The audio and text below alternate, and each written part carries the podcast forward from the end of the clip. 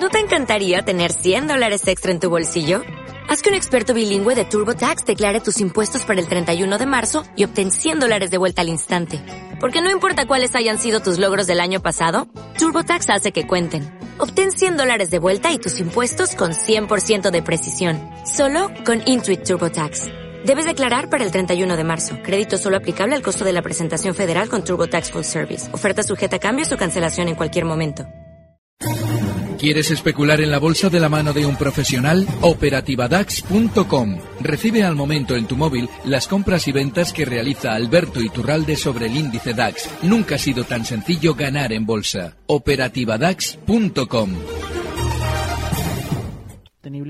El medio largo plazo. ¿Por qué? Porque estamos, además la sesión de hoy es un clarísimo ejemplo de ello, estamos en una sesión, eh, unas sesiones clarísimamente volátiles, comportamiento psicótico por parte de los inversores y eso históricamente obedece a tendencias bajistas en lugar de tendencias alcistas. Necesitamos una reducción clara de la volatilidad antes de hablar de un rebote sostenido y de un inicio de una tendencia alcista. Oye, la semana, eh, la segunda votación, quiero decir, de la investidura a nivel político va a ser el próximo viernes. Mañana comienza el pleno, se vota el miércoles. Es de suponer que Pedro Sánchez no va a superar el corte. Ya veremos el viernes. ¿Crees que esto vaya a influir en la bolsa española, en el comportamiento de la bolsa española? Eh, vemos eh, poco probable que eso vaya a ser así. Llevamos con esta incertidumbre electoral muchísimos meses, desde prácticamente el mes de, diciembre, noviembre, y no hemos visto un comportamiento del IBEX manifiestamente peor que el resto de bolsas europeas, el Eurostock, el CAC, el DAS, por lo tanto, creemos que el factor político en este caso está siendo ignorado como muchas tantas veces. Evidentemente puede haber eh, reacciones en el corto plazo, puede haber volatilidad, incluso puede haber eh, muchísimos cambios de opinión por parte de banca de inversión que pueden trasladar, eh, se pueden trasladar en movimientos muy volátiles para los parques españoles, pero vemos muy, muy difícil que todos estos factores, para bien o para mal, supongan un cambio de tendencia en la bolsa. Enseguida vamos con la primera llamada, 91 533 1851, 91 533 1851. Alberto Iturralde, hola, ¿qué tal? Muy buenas tardes. Muy buenas tardes, muy bien. Oye, nos contaba Rodrigo ahora mismo que al IBEX 35 le veía con, con fuerzas para atacar los 8.800. ¿Tú cómo lo ves? Mm, bueno, con tantas igual no, porque eso sí que son fuerzas. Pero sí que igual, para subir un 2%, un 1,5% más, y sobre todo desconfiando en la subida porque eh, en cuanto tenemos un poquito de rebote, fíjate cómo andarán de ganas de vender las agencias, que hoy salía Bloomberg diciéndonos que dan un 24% de potencial de subida libre. Bueno, pues nada, están locos por vender. Ojo con los rebotes que veamos estos días porque seguramente será para volver de nuevo a las andadas bajistas. Y yo no sé si, hombre, tanto, es, es probable, ¿eh? zonas 8.800, pero yo creo que antes lo van a frenar. Zonas de 8.600, cosas así. Pero tampoco es así. Un, un, margen demasiado grande como para diferir. Te diré que yo también he leído eso que contaba Bloomberg del potencial del IBEX 35, pero también hay otro informe hoy de Bloomberg que dice que hay que hacer lo contrario de lo que nos aconsejan los asesores financieros. ¿eh? ¡Hombre! ¡Por fin Fíjate, sincero! Te lo digo porque primero he leído eso, lo de los asesores financieros. Hay que hacerlo con. Si su gestor Vale. le dice que tiene que comprar, usted tiene que Vale. vender. Y luego me he encontrado con ese titular. Según Bloomberg, consenso de Bloomberg, el potencial del IBEX, 24%. dicho. Se nos acaba de curar la esquizofrenia que nos entra cada vez que oímos una recomendación. Vale, está bien. Abro también el microespacio con los expertos de Cao Finanzas. Saludo, como todos los lunes, a Luis García, coach de Cao Finanzas. Hola Luis, ¿qué tal? Muy buenas tardes. Hola, buenas tardes. ¿Qué tal? ¿Cómo estáis? ¿Y hoy qué nos proponéis en Cao Finanzas? Pues mira, voy a continuar con lo que he estado haciendo estos últimos días, que ha sido pues hablaros un poquito sobre el DAX, sobre la estrategia del swing trading sobre el DAX, que está funcionando eh, bastante, bastante bien. De hecho, ya llevamos un acumulado eh, estos dos meses desde principios de año, desde el día 2 de enero, de más de un 17%, con lo cual está funcionando bien. Hay pocos cambios con respecto a la semana pasada. Como ya comenté, entró el DAX en corto, ¿vale? Y pues de la semana pasada ahora lo único que hemos tenido que hacer ha sido modificando pues el stop, como hacemos diariamente en la página de CAO, y bueno, ir ajustando ese stop para pues, viendo cómo se va moviendo el mercado. Hoy, de hecho, el stop está en, está en 9.536, no lo ha llegado a tocar hoy, decir, y eso, y eso que esta mañana ha abierto con caídas, ha recuperado, ha vuelto a caer, ha vuelto a recuperar. Hmm. Entonces, si hoy hubiese tocado los 9.536, que ya digo, no los ha tocado, bueno, pues se habría cumplido, como he comentado estos últimos días, una de las dos condiciones para eh, poder haber un cambio de tendencia, que es la rotura del stop. ¿Cambiaríamos la posición corta a la larga si además de esa ruptura del stop en 9.536, pues la media móvil de 20 hubiese sido superior a la de 50? En ese caso, cambiaríamos la posición automáticamente de corto a largo, si se cumplen las dos cosas, y entraríamos otra vez a mercado. ¿vale? En el caso de que no se cumpla solamente o se cumpla solamente una de las dos, como sería la ruptura del stop, es muy importante, y lo llevo comentando los últimos días, estar a la espera. Es decir, no entrar por entrar al mercado. Es decir, como estabais comentando, hay mucha volatilidad y no hay que entrar ni invertir porque, porque sí. Ostras, mira, he oído una recomendación, voy a entrar ya. No, no, hay que estar, que se den las condiciones adecuadas y cuando se den las condiciones adecuadas, entrar al mercado y para sacar la máxima rentabilidad. Entrar cuando toca y salir cuando toca. Si no tenemos prisa, las rentabilidades acaban llegando. Hay que tener prisa, los pies en el suelo y trabajar correctamente. Bueno, esta es la estrategia sobre el DAX, pero esta y otras, bueno, pues las podéis ver, como siempre os comento, en caofinanzas.es. Luis García, coach de Caufinanzas, un placer como siempre escuchar tus consejos. Muchísimas gracias. Hasta el próximo jueves. Hasta el jueves. Hasta luego. Buenas tardes. Vamos con la primera llamada. Agustín, hola, buenas tardes. Buenas tardes. Perfecto, muchísimas gracias, Agustín. Un abrazo. Eh, Alberto, mira, te digo literalmente lo que dice la agencia Bloomberg, además en su página web. Pregunte a su analista qué comprar y qué vender y a continuación haga lo contrario. ¿Mm? Exacto, perfecto. Me parece maravilloso. Salvo que su analista sea Rodrigo de XTV o sea Alberto Iturralde. Eso está. En ese caso, hágale, caso, pero si no, no. Haga todo lo contrario. No a todos, no a todos, eh, no seáis malos. es eh, broma, es broma. ¿eh? Hay, hay analistas fenomenales. Lo que ocurre es que es muy importante. Yo sí que sugiero que no ya de hecho, no nos hagan caso a ninguno de los analistas, que simplemente absorban o aprendan cuál es el criterio que está utilizando ese analista y lo utilicen por sí mismos. Es decir, no hagan lo que yo digo que yo haría, hagan simplemente lo que, con el criterio que ustedes consideren válido, que hayan escuchado a un analista, opinen por sí mismos, siempre tengan su propia eh, opinión con el criterio más valioso que encuentren. Eh, Rodrigo, eliges, ¿Acir o Día? Bueno, yo, si me permite, Sacir, eh, decía, el, decía el oyente que le hacía falta el, dinero. Yo ahí, en ese caso, yo ahí sí que soy muy, muy, muy estricto. Ahí ya eh, cerraría la posición independientemente de que esté, subiendo, baja, que esté subiendo, bajando o las perspectivas que podamos tener con respecto a una acción. En este caso, en el caso de SACIR, son, son bastante claras. Yo aprovecharía el rebote gigantesco que ha tenido en el día de hoy, pues bueno, evidentemente nos han vendido los resultados del viernes, pero aprovecharé este rebote para salirme eh, pitando de SACIR porque evidentemente el comportamiento que está teniendo no solo con respecto al mercado, sino con respecto al conjunto del sectorial de la construcción, eh, tanto europeo como español, está siendo nefasto en los últimos años, por lo tanto eh, aprovecharía para hacerme a un lado. ¿Un precio? El de mañana de la apertura. Vale. Día, que no levanta cabeza esta desde que presentó resultados además, Alberto. Bueno, día, estos días ha llegado a la baja a una zona clave. Y de hecho esos mínimos que también marcaba eh, allá por el 2014, pues, pues han aguantado la caída. Así es que yo en principio le planteo lo mismo que dice Rodrigo. Si es que si estamos apurados, lo mejor es no complicarnos la asistencia. Pero, pero, pero, si tenemos cierto margen, por ejemplo, no solamente él, sino alguien que tuviera día, los mínimos que ha marcado en 4.40 son un stop y quizás durante estos días pueda tener un poquito de oxígeno desde los 4.64 hasta zonas de 4.80, donde lo normal es que haga resistencia y podamos salir un poquito más airosos. Federico, hola, buenas tardes. Hola, buenas tardes. Eh, mire, tengo bolsas y mercados eh, con pérdidas, pero no sé si con estos rebotes de estos días eh, sería el momento de salirme o cómo lo ve técnicamente. ¿A qué precio la tiene? Bueno, a 32. No es que esté lejísimos, pero vamos, que como no tengo ninguna garantía de que, el, que haya entrado una senda alcista, pues a ver, salvo que digan que sí, eh, me la quitaría en el punto que, por ejemplo, el señor Alberto me dijera. Y la otra cosa es, si ven en Europa, no, no de la bolsa española, algún valor que pudiera valer la pena entrar. Estaba buscando Airbus, pero se me ha escapado ya y ha mm. subido mucho en pocos días.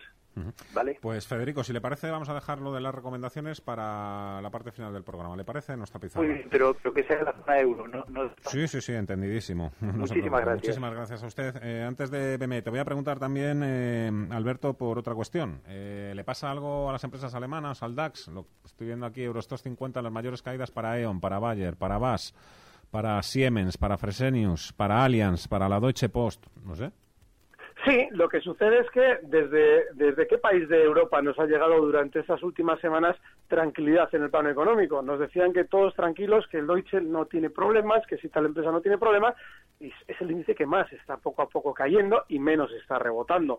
Pues nada, simplemente por sentimiento lógico. Ellos están vendiendo todo lo que pueden y para vender todo lo que pueden nos tienen que tranquilizar y lógicamente una vez que nos han tranquilizado caen todo lo que pueden, que es lo que están haciendo justo ahora, de manera que es algo normal lo que está pasando. Bolsas y mercados, te preguntaba el oyente va a tener un poquito más de rebote desde los 29 euros donde cierra ahora hasta zonas de 30,15. Claro, él si se fija, se abre un poquito el gráfico de los últimos año y medio, verá que está enganchado en una zona donde hay mucha gente, porque en esa zona 32 hace cosa de unos meses tenía un movimiento lateral en el que seguramente han dejado a muchos enganchados. Para, pues no hay que esperar tampoco que vuelva hasta los 32, pero a partir ya de los 30,15 que comento, si él ve que va frenando, es una buena zona de salida porque ahí es donde empieza a ver la siguiente zona de enganchados. Muy bien. Hola Juan, ¿qué tal? Hola, buenas tardes. Quería hacerle una pregunta para el señor Iturralde. Es acerca del IBEX y Banco Santander. Eh, estoy escuchando que el IBEX puede subir un poquito más, un 2%, un 3%. Eh, ¿Qué nivel se situaría el Banco Santander con esa subida? Y si le volveremos a ver en los entornos de los 3,40, 3,50 en breve tiempo. Eso es lo que le quería preguntar, ¿de acuerdo? Muchísimas gracias, Juan. analizamos Santander, analizamos también otros blue chips. Rodrigo, eh, decías tú que nos puede llevar los próximos días a los 8.800. ¿Quién va a tirar de ese carro? Bueno, eh, van a batir principalmente las, las, principales empresas españolas que son las que suelen mover el IBEX. Los, los cinco grandes del, del, IBEX no nos debe extrañar que tras haber sido muy castigados empresas como eh, Santander, como BVA, incluso como, como Repsol, eh, también eh, Telefónica, lógicamente, quizás menos Inditex, pues eh, son un poco los valores que van a llevar al IBEX 35 a cotizar a niveles un pelín más altos. Le va a costar, le va a costar porque no hay unas ganas desbordadas en el mercado de comprar acciones de, España, pero en cualquier caso estos rebotes, seguimos siendo muy claros, lo que tenemos que aprovechar es para o vender en corto cuando lleguemos arriba o soltar lastre o si no directamente especular al alza teniendo muy claro lo que estamos haciendo es operativa en corto plazo y, eh, lógicamente, operativa muy especulativa. ¿Y tú, Santander? Bueno, el caso del Santander, si tenemos que ver un IBEX un 2% por encima, el caso del Santander es proporcional y son zonas de 3,80 que además coincide con los máximos que ha ido marcando este banco durante los últimos 15, eh, 20 días, esa zona 3,80. Ahí es, si tenemos que salir, esa es la mejor zona. Eh, Rodrigo, antes de ir con otra llamada, los que había presentado resultados. Bien. Está aguantando, no está aguantando mal, ¿no? No, no, no, es un valor que bastante, bastante interesante. Hoy ha dibujado una, una vela muy interesante, ha cerrado muy lejos de los, de los mínimos, anotándose un 2% de subida, y seguimos pensando que bueno, puede ser uno de los valores de, de referencia en el mercado español. La superación de esta zona importante, de la última resistencia importante, niveles de 19,96, pues es la que eh, nos permite ser optimistas y que nos traslada un objetivo, nos despeja el camino al menos hasta niveles de 20,56. Creo que va a ser cosa de pocas sesiones ver esos niveles y a partir de ahí pues vamos a ver si el mercado sigue empujando y si permite a Grifols ver un nuevo ataque a máximos, máximos lógicamente tras el, tras el split de los 22.60, 22.70. Va a ser complicado, pero en principio el objetivo de corto plazo sigue siendo esos niveles de 20-60, 20-70 a lo más. Oye, Alberto, antes que hemos hecho el Santander, eh, ¿hacemos también el BBV? Sí, porque el BBV además está en unas zonas proporcionalmente muy similares a las del Santander. Esos 5,95 que marcaba de máximos el BBV pues son la resistencia. Y si tenemos que rebotar en el mercado español, lo normal es que a partir de ahí tenga problemas en la subida. Si abren el gráfico, si nuestros oyentes abren el gráfico de los dos grandes bancos, verán que han dibujado un movimiento muy similar. Después de la caída, se han mantenido laterales. Y esa lateralidad tiene una parte superior. En el caso del BBV, en los 5,95. Javier, hola. Buenas tardes, Fernando y compañía. Buenas tardes, amigo. ¿Qué tal? Bien, todo. A ver, vamos a ver, quería tener una preguntita sobre todo para Alberto, bueno, si el Rodrigo también me quiere aportar alguna información sobre esto. A ver, eh, yo suelo operar, yo compro determinados valores y suelo poner el stop un poco alejado porque si lo pongo ceñido anteriormente es una experiencia que aprendí en el pasado que me echa con facilidad del mercado.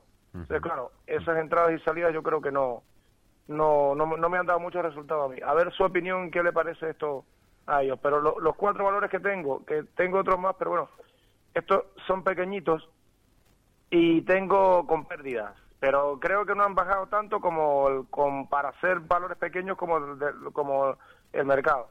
A ver, tengo Amper, que es un valor bajista, ya lo sé. Eh, Fersa, General de Alquiler de Maquinaria e Inmobiliaria Colonial. todos con pérdidas. Pero yo creo que, digo los precios de entrada o... Sí, sí, sí. Vale, mira, eh, en Amper estoy en 0.162. En Fersa estoy en 0.445. en, en, en General de Alquiler de Maquinaria en 0.32. Y en Inmobiliaria Colonial en 0.681. A ver si ven peligro ahí. Yo yo tengo más o menos unos niveles de stock que son en caso de, de General de Alquiler en 0.21. Eh, Fersa en 0.35 más o menos y Amper, Amper no, no tengo un stock claro. Y el otro tampoco tengo un stock claro. ¿Siempre juegas con estas compañías? No, no, no, no, que va, que va. No, si esto es para dar un poquito de pimienta a la cartera, pero tengo valores grandes también. Esto es una pequeñísima parte del, capital que tengo invertido. Muy bien, muchísimas gracias, Javier. Vale, muchas gracias, chicos. Pues venga, os dejo a los dos. Eh, Alberto, comenzamos contigo, ¿qué te parece? Bueno, hay un, hay un, esos valores son dependiendo de tu planteamiento. Por ejemplo, Amper, lo normal es que no nos dé, no nos dé alegría porque ha tenido operaciones de capital con mucha propaganda en los últimos meses. Sin embargo, las otras tres, que son auténticos chicharros, son una ruina completa. Si nos lo planteamos con poca parte del capital y a años vista, quizás sí, claro. Él de alguna manera decía, bueno, yo es que quiero colocar stops. Mm. Bueno, pues sí, los que él nos citaba son razonables. Caso de Fersa, esos 0,35 que han sido mínimos durante estos días pueden servir. El caso de inmobiliaria colonial, pues los 0,48, está en 0,60 ahora mismo. Y el caso, por ejemplo, de eh, general de maquinaria, pues sí, los 0,20. Pero son precios en los que solo es para entrar con una pequeña parte del capital y tener paciencia. Lo que decía de los stops, ahí hay un problema.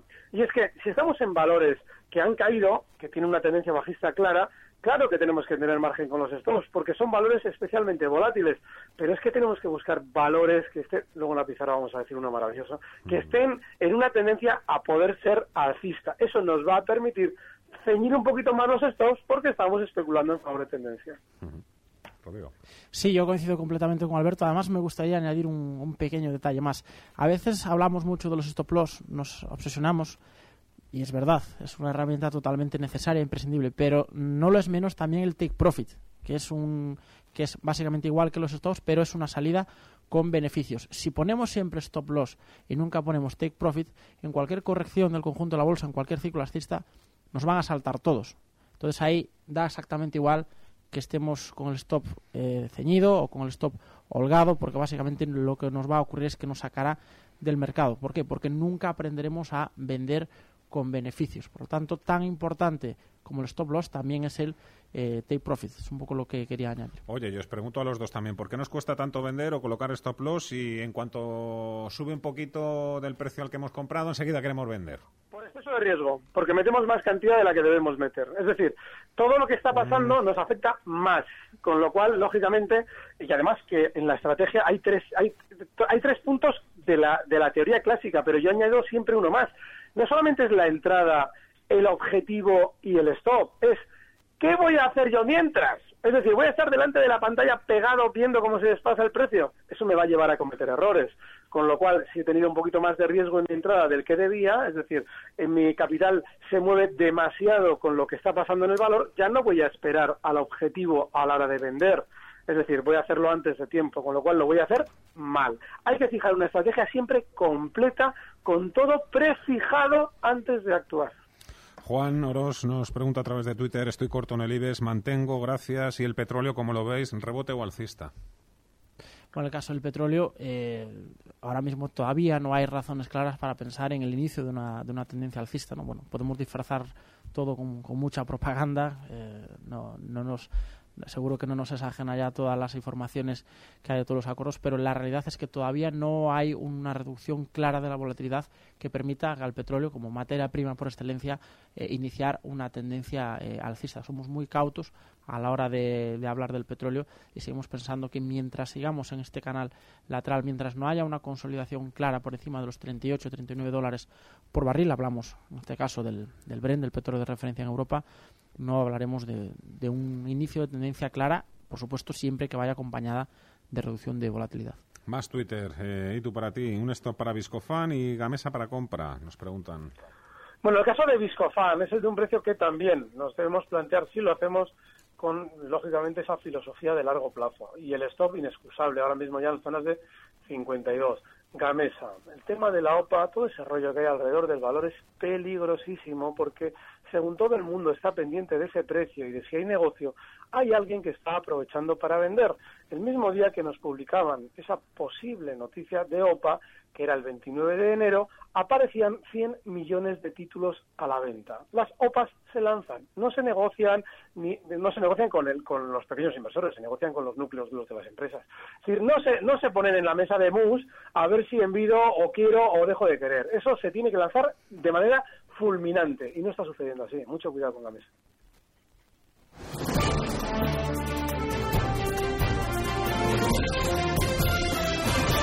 Wall Street. Wall Street que mantiene el color verde, Paul.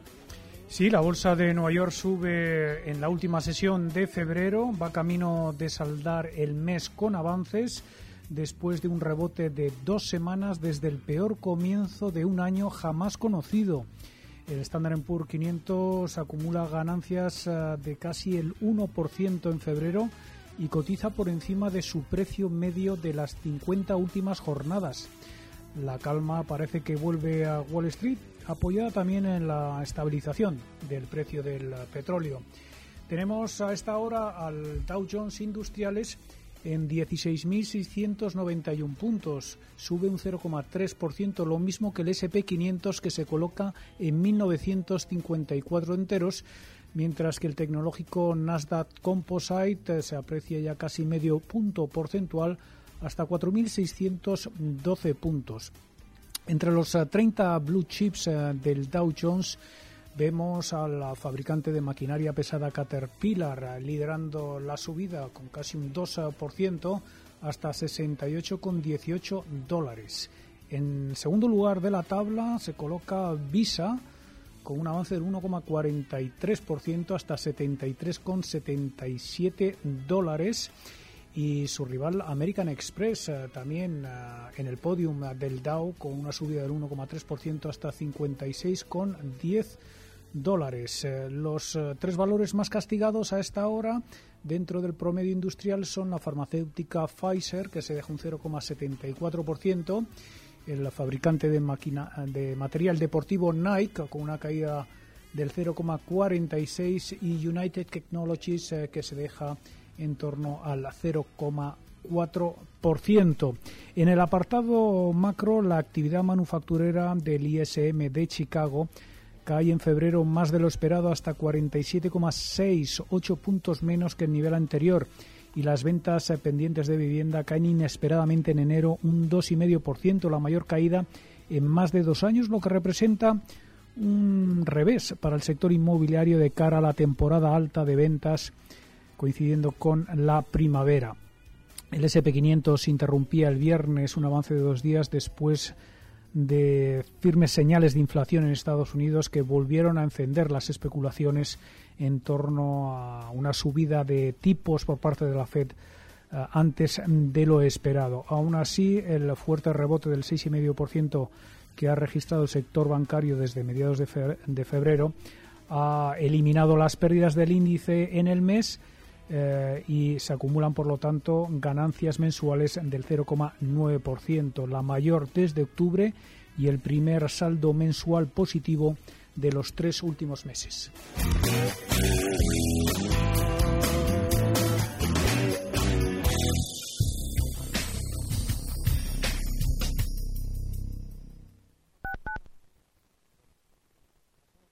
Atención, atención. Recupere su dinero invertido en preferentes y acciones sin coste alguno con GEAM Abogados.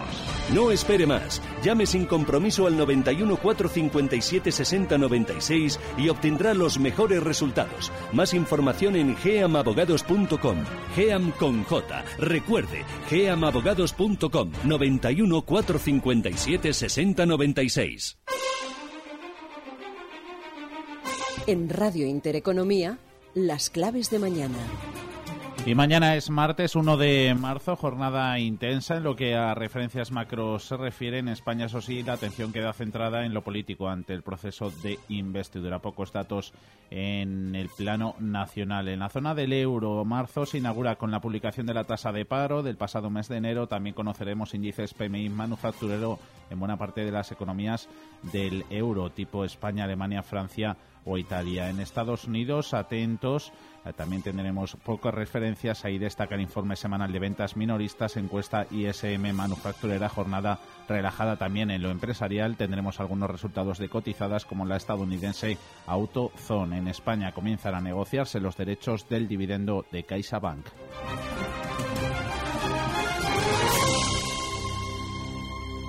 En Internet existen muchas maneras de invertir tu dinero. Por ejemplo, puedes invertir en un crowdfunding para construir una impresora 3D que imprime burritos mexicanos. Si no te lo crees, búscalo. O puedes entrar en selfbank.es y elegir entre más de 1.800 fondos de inversión. Además, sin comisión de custodia ni comisión por operar, tú eliges Selfbank. Hazlo a tu manera. Radio Intereconomía. En cada momento la información económica y bursátil que le interesa. En todo momento, la información general que necesita.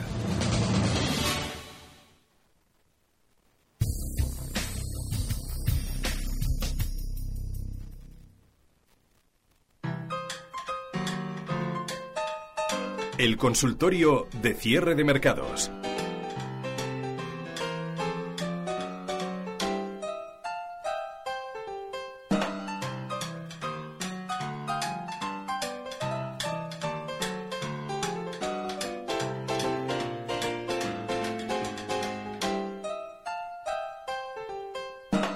En el consultorio de bolsa con Rodrigo, Rodrigo García de XTV y con Alberto Iturralde. No te rías, Candy, no te rías. Y con Alberto Iturralde, analista técnico independiente. Nos escucha al otro lado del teléfono. Eh, voy a recordar primero teléfonos: 91 533 1851, 91 533 1851.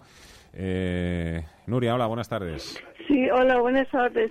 Mire, les he estado escuchando que ya queda poco para el rebote, o sea que a lo mejor no llega a 8.800 y entonces yo tenía pensado comprar media C o a tres media o los dos. O, entonces, eh, si, si a estos precios es buena idea comprarlo o, o por ejemplo, comprar eh, ACS. ¿Y qué opinan? Gracias. Muchísimas gracias a usted por llamar, Nuria. Alberto, ¿cómo lo ves esto? Hombre, yo si tuviera que elegir una de las dos, tanto eh, Mediaset como Antena 3, seguramente lo haría con Antena 3, que en el rebote que han tenido estos días ha sido terrible, de rápido. Ha sido por lo menos la más tranquila y la que seguramente todavía tenga más subida desde los 9.59 hasta zonas de 10.20. Eh, bueno, sin más, el problema es lo tiene en el stop. El stop tiene que estar en 9.20 con lo cual, bueno, pues eh, sí, es una operación, ¿eh? es una posible operación en el mercado español relativamente, técnicamente por lo menos, relativamente clara. Eh, Rodrigo nos preguntaba también esta oyente por ACS. Las constructoras, el sector en general, eh, de SACIR, antes hemos hablado. Eh, ¿FCC está como está? ¿O está mejor también FCC? Está igual que antes. Está igual que antes. el sector en general. De hecho, el, la noticia es que ha perdido menos. El mercado, pues bueno, lo, ha celebrado hasta con, con un 3%, pero realmente el sector no está muy bollante. Es verdad que hay dos ligas, dos ligas muy diferentes. Está la liga eh, la liga de OHL, la liga de, SACIR, que es evidentemente la, más complicada junto con, con, FCC, y luego está la liga, pues bueno, de los que lo están haciendo mejor, de Acciona, de, Ferrovial, quizás ahora menos, y ahí podríamos dejar en tierra de nadie en medio a ACS, que no lo está haciendo especialmente mal con respecto al IBEX, pero que sigue enfrascado en estos movimientos eh, tan complicados. Hay una zona de congestión en ACS alrededor de los 25 euros que le va a costar una barbaridad superar. No vemos complicado que vaya desde estos niveles hasta los 25 euros. Simplemente tenemos que ver si nos compensa realmente tomar la posición en este valor para un tramo de beneficio previsiblemente tan pequeño. No porque no vaya a poder superar estos niveles de resistencia, que son un antiguo soporte, sino que le va a costar muchísimo tiempo y no parece desde el punto de vista eh, bursátil demasiado eh, interesante. Nos pregunta Saturnino a través del correo electrónico por AENA, compradas a 103. Eh, Alberto, no sé cuánto estará hoy. A ver, 104, Está un poquito por encima, sí, 104. El problema de AENA es que lleva durante muchos meses en esta zona y no termina de levantar el vuelo por encima de los máximos en 110,70.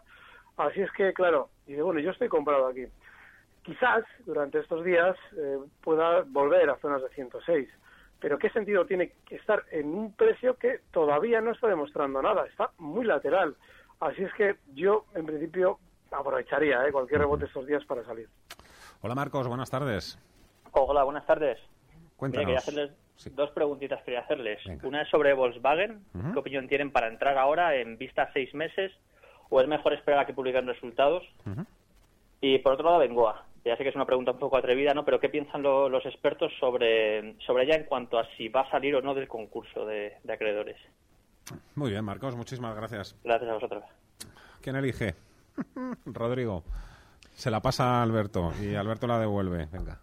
Bueno, yo, si, si le parece, me quedo con Abengoa. Evidentemente es muy complicado saber eh, si va a salir del concurso de acreedores. Lo que, lo que es menos complicado es saber un poco el comportamiento que puede tener Abengoa. Desde luego no, puede, no va a ser demasiado reconfortante. Pensemos que es una empresa que ahora mismo vale 300 millones de euros y tiene una deuda de 5.000 millones. Es decir, no hay más que, que echar cuentas, que echar cálculos para ver un poco el, disparate en los que estamos metidos. Evidentemente nos están intentando vender que son los propios acreedores los que están comprando acciones de la empresa, pero evidentemente no le queda otra. Entre perder 5.000 o perder 5.300, pues eh, co- con, posibilidad de, recuperar algo, pues evidentemente eh, cualquiera compraría las acciones de Abengoa si tuviese eh, deuda.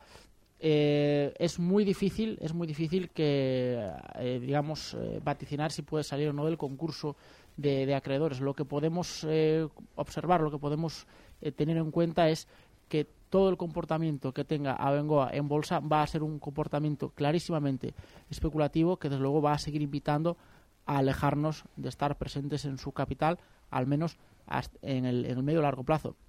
El camino que llevará, pues lógicamente será de seguir siendo troceada y las divisiones que son rentables venderlas a terceros eh, a terceros inversores y, y, evidentemente para un accionista pequeño no es un, un valor que ni ahora ni hace un mes ni hace un año no es un valor interesante. Volkswagen, y si quieres añadir también algo sobre Engoa, adelante, ¿eh, Alberto.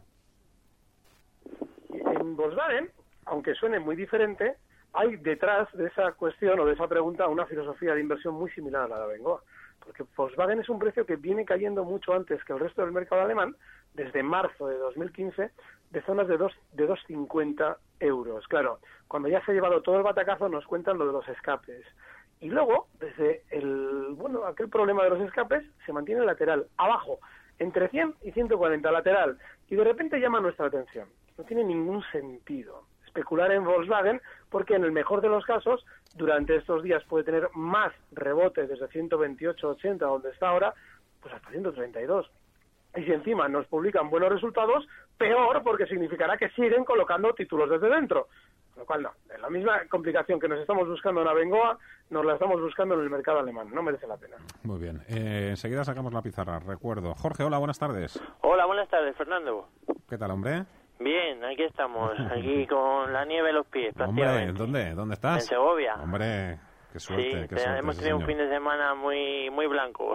Muy bien, cuéntanos. Pues nada, que antes de nada darle las gracias a Rodrigo y a Alberto porque es un placer que todos los lunes Mm. nos ayuden y, y la verdad que a mí es muy útil sus opiniones y sus consejos. Y pues bueno, eh, sobre el DAS, el viernes estaba corto en el DAS en 9.557 con un stop abrí en le tenía puesto en 9.590 y esta mañana he cerrado esos cortos y nada, como pues viendo las noticias que hay y tal, que no me creo nada de que esto vaya a subir, pues a ver si es buen también momento otra vez para volver a abrir esos cortos. Perfecto. Muchísimas gracias, Jorge. Nada, a ti. Eh, enseguida contestamos a Jorge. Antes eh, vamos a saludar a Antonio Banda, consejero delegado de filcapital.com, como todos los lunes. Hola, Antonio, ¿qué tal? Muy buenas tardes. tardes. Eh, vosotros os creéis el rebote, no os lo creéis. Eh, sé que los partícipes de fondos están ahora mismo también con un lío en la cabeza tremendo. Los que invierten en mixtos, retorno absoluto, los monetarios, renta fija corto, en fin. Hombre, todo el mundo tiene problemas cuando tenemos estas situaciones de, de volatilidad, ¿no? Pero yo creo que poniendo sobre todo tu objetivo de inversión a medio plazo, aunque no debes nunca alejarte de lo que está pasando, o sea, que no significa que tener tu objetivo a largo plazo no significa que abandones el mercado y que no lo mires, ¿no? Eh, nuestra visión, desde luego, a largo plazo es que el inversor tiene que estar tranquilo, sin, eh, sin riesgo no hay rentabilidad, por lo tanto, alguien que esté buscando rentabilidad para su dinero, pues tiene que tomar alguna posición de riesgo. Si no vas a tomar ese riesgo, pues y dejas tu dinero en el depósito o lo dejas que eh, en la cuenta corriente, es exactamente lo mismo. No vas a tener ninguna rentabilidad. Por lo tanto, conviene ver cuál es tu situación con respecto a tu inversión y ver si estás dispuesto a asumir riesgos.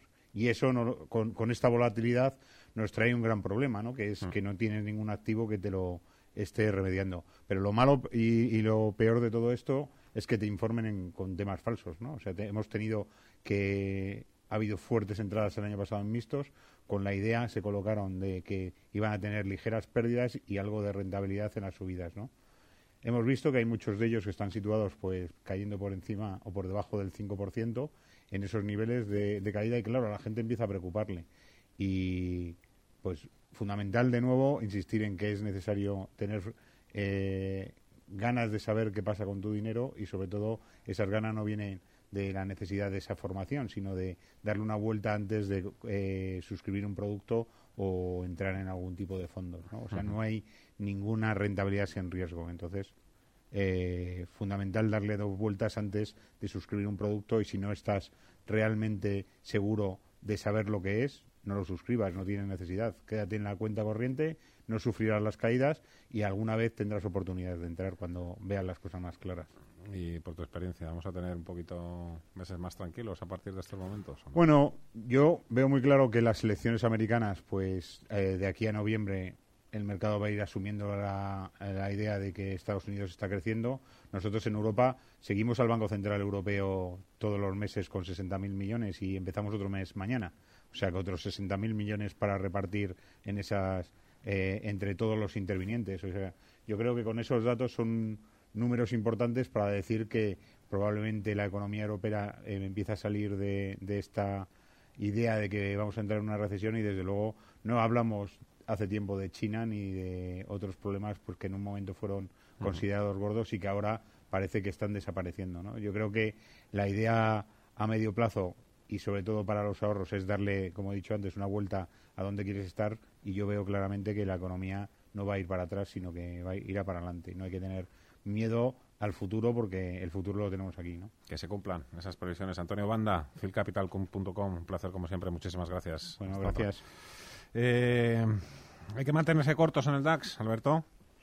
Yo lo haría si él especula a días vista. ¿eh? Por ejemplo, hoy estaba largo yo en el DAX, pero seguramente para mañana en la mañana buscar el lado corto. Ahora, lo que sí que está fenomenal es eh, los niveles que él maneja. Esa zona en el caso del DAX de los eh, 9.590, 9.580, que ha servido de máximos en tres ocasiones durante la última semana, pues es una zona de stop de cortos fenomenal. Y bueno, sí, yo también, como él, está, está fenomenal ir creando poco a poco esa filosofía de desconfianza con respecto a lo que nos cuentan. La pizarra. Casi no llegamos hoy a la pizarra. Rodrigo, cuéntanos qué llevamos a la pizarra. Eh, antes también había oyentes que nos pedían valores europeos. Luego, si tenéis alguna idea, sé que lo que habéis tenido preparado para hoy, luego si podemos dar ese regalo, pues mejor. Pues justamente para hoy teníamos un valor que, que va más allá, más allá al norte de los, de los Pirineos. Un valor de la bolsa francesa, un valor muy conocido de la industria alimentaria que también se está comportando en las últimas semanas, es Danone. Mm, tiene dos niveles muy claros, por abajo los 63, 30 y por arriba las resistencias de los 66 con 15. Eh, justo hoy hemos vuelto a entrar en ese canal, estamos hemos cerrado a niveles de 64 con 23, por lo tanto, esto es una operación un poco para, para jugones, una operación especulativa. Buscamos nuevamente las resistencias con stop loss en los mínimos de hoy. Buscamos aproximadamente un beneficio de 2 euros por acción, que supondría aproximadamente un, un, 1 por, un 2% aproximadamente, 2,5% del precio de, cotización para Danone. Para jugones, pero claro. jugones. Alberto, a ver, a ver, a ver. Eurofoods está, está rompiendo ese mítico movimiento lateral de mm. los últimos ocho meses. Claro, y lo está haciendo al alza. Y lo está haciendo con fuerza.